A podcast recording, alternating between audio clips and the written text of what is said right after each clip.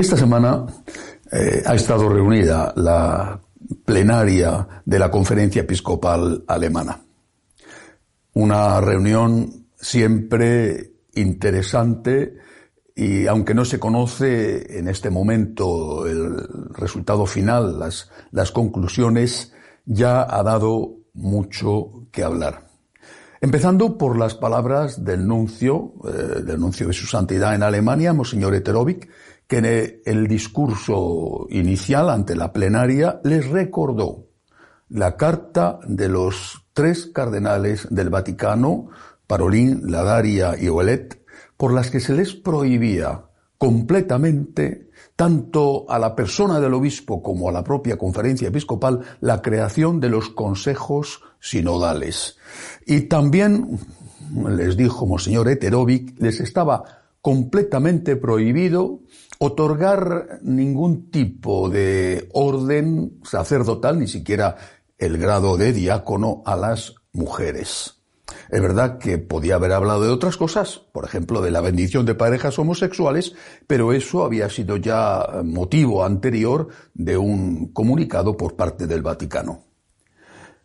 Monseñor Bankin, el presidente parece que está un poco más sumiso, al menos lo parece. Ha escrito una carta a los tres cardenales que dirigieron la carta prohibiendo los consejos sinodales, diciendo que están abiertos al diálogo y que están estudiando la posibilidad de sustituir los llamados consejos sinodales por otra figura que serían los comités sinodales. En este momento no se sabe todavía si eso va a ser así y qué atribuciones tendrán los comités sinodales, porque podrían ser simplemente los mismos perros con distintos collares, es decir, alguna función menor que sería simplemente un maquillaje. Habrá que esperar y ver lo que pasa. Pero lo más novedoso, sensacional de la semana no ha venido en esta ocasión de Alemania, sino de Estados Unidos. El obispo de Springfield, Monseñor Paprocki, en un artículo publicado en la revista Fair Things, eh, un artículo que va a dar muchísimo que hablar, se ha referido sin nombrarle al caso del cardenal de San Diego, McElroy. McElroy había dicho, había escrito en la revista América de los jesuitas que, según él, los actos, no la homosexualidad, sino los actos homosexuales no eran pecado. Y que por lo tanto los que llevaban a cabo esos actos homosexuales podían perfectamente comulgar, además de manifestarse abierto a la bendición de las parejas homosexuales. Pues bien, Paprocki que es el que preside la Comisión de Derecho Canónico y Gobierno de la Iglesia dentro de la Conferencia Episcopal Norteamericana y que es un experto en Derecho Canónico, Aproqui, en el artículo que acaba de publicar, dice que eso es una herejía y que por lo tanto, de forma automática, cae sobre el cardenal de San Diego la excomunión late sentencia. Lo ha dicho así un, aunque no cita por el nombre a McElroy, dice que el que ha hecho esa afirmación, y además dice que ha sido un cardenal el que ha hecho esa afirmación, está automáticamente excomulgado. Es verdad que el propio derecho establece que esa excomunión tiene que hacerla pública el Papa. Pero la excomunión, si es la sentencia, ya recae inmediatamente sobre el que ha proclamado esa herejía. Además, si la excomunión es oficial cuando el Papa se la comunica, desde el momento en que no es un asunto privado, sino que es un asunto público y publicado, eh, es motivo de discusión si eh, esa excomunión es también algo que todos pueden y deben saber como si hubiera sido oficialmente comunicada por el Papa. Es una cuestión ciertamente abierta, pero Monseñor Paprocki llega a más y dice que, que resulta inquietante, dice que resulta eh, indecoroso que pudiera llegar el caso de que un obispo, un cardenal, es comulgado con la sentencia por hereje participara en el cónclave para la elección del siguiente pontífice. Las consecuencias de, estas afirmaciones del obispo de Springfield insisto, es un experto en derecho canónico y en su artículo eh, cita una y otra vez textos tanto del código como del catecismo, las consecuencias son tremendas. Son tremendas, por ejemplo, para el caso que él mismo plantea, que él llama que sería una situación indecorosa e inquietante. La situación de que un excomulgado, un excomulgado que no es que él lo sepa, sino que por haber sido público y publicado lo que ha hecho, eh, todo el mundo sabe que está excomulgado automáticamente. Un excomulgado participe en el cónclave. Eh, eso algunos quizá podrían utilizar ese dato, ese hecho, para no aceptar la validez de la elección del siguiente pontífice.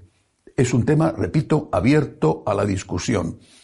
El excomulgado, sea sacerdote, obispo o cardenal, si es late sentencia y no se le ha comunicado oficialmente eh, la excomunión, puede celebrar válidamente los sacramentos y los fieles pueden participar de esos sacramentos. Mantiene incluso la jurisdicción de gobierno pensando en el bien de los fieles, tanto en su parroquia como en su diócesis. Pero, vuelvo a repetir, desde el momento en que no es una cosa privada, sino pública y publicada, eso sigue siendo así. Es una cuestión eh, verdaderamente seria y grave. No afecta solamente al obispo o al cardenal de San Diego, sino a tantos obispos y cardenales, a tantos sacerdotes que en sus homilías o en sus mensajes defienden abiertamente, públicamente, con doctrinas contrarias a la enseñanza de la Iglesia. Lo que ha hecho Paproquia ha sido simplemente utilizar un viejo término que ya estaba en desuso, el término herejía, hereje, que había sido sustituido por lo de hermanos separados. Le ha dicho, son herejes. Y por lo tanto, como son herejes, sus cargos eclesiásticos decaen desde el momento en que esa herejía eh, se produce y sufren la excomunión late sentencia, es decir, la excomunión inmediata. ¿Qué va a ocurrir si ese sacerdote que ha hecho una humilía enseñando cosas contrarias a la iglesia, en el tema que sea, ¿Qué va a ocurrir si ese sacerdote se encuentra al acabar la misa con un laico o durante la misa, que se levanta y le dice, usted es un hereje? ¿Qué va a ocurrir? O si se lo dicen a un obispo, porque Paproque se lo ha dicho a través de una revista a un cardenal, y no es el único que podría quedar afectado por eso. ¿Qué va a ocurrir? Posiblemente, posiblemente no van a pensárselo un poco más, diciendo, bueno, yo no quiero líos, si digo esto o aquello, voy a encontrarme con algunos eh, feligreses que van a decir que soy un hereje y van a tener argumentos para decírmelo. Posiblemente eso no vaya a suceder porque están convencidos de lo que hacen y porque además posiblemente no creen en las excomuniones y no creen que sirva para nada. y no quiero eh, alargarme sobre lo que posiblemente sí que creen. Pero eso no es lo esencial. Lo esencial no es lo que ellos piensan, lo que ellos sienten, sino lo que lo esencial es lo que ellos son. Sientan, piensen o crean lo que quieran, lo que son está claro. Repito, Paproque lo ha dicho con toda claridad y es un experto. Son herejes y están excomulgados. Que eso no será oficial hasta que no reciban de su obispo un comunicado o del papa un comunicado. De acuerdo, pero que lo son, lo son. Y eso tiene muchísimas consecuencias a todos los niveles y puede tener muchas más consecuencias en el futuro. ¿Qué puede suceder de ahora en adelante? ¿Se lo van a pensar más? No lo sé, pero desde luego van a saber y van a encontrarse con fieles que se lo van a decir. Podrán Mm, contestarles, insultándoles o llamándoles a esos fieles de todo, pero se lo van a decir. Usted está enseñando algo contrario a la doctrina de la Iglesia, usted está excomulgado. Y por lo tanto, usted es un sacerdote excomulgado o un obispo excomulgado. Insisto, es lo que acaba de hacer el obispo de Springfield Paprocki, es lo que acaba de decir públicamente y es lo que ahora habrá que discutir el tipo de alcance que tiene una consecuencia así. Creo que hay que seguir rezando por el bien de la Iglesia, por la unidad de la Iglesia, y que hay que seguir pidiendo la unidad para que no tengamos que afrontar situaciones tan terribles como estas en las cuales un obispo dice que un cardenal, aunque no cite su nombre, está excomulgado y que eso resulta inquietante, indecorosamente inquietante de cara a la posibilidad de un cónclave. Imaginemos lo que eso puede, puede suponer para el gobierno de las parroquias y de las diócesis. Hasta la semana que viene, si Dios quiere.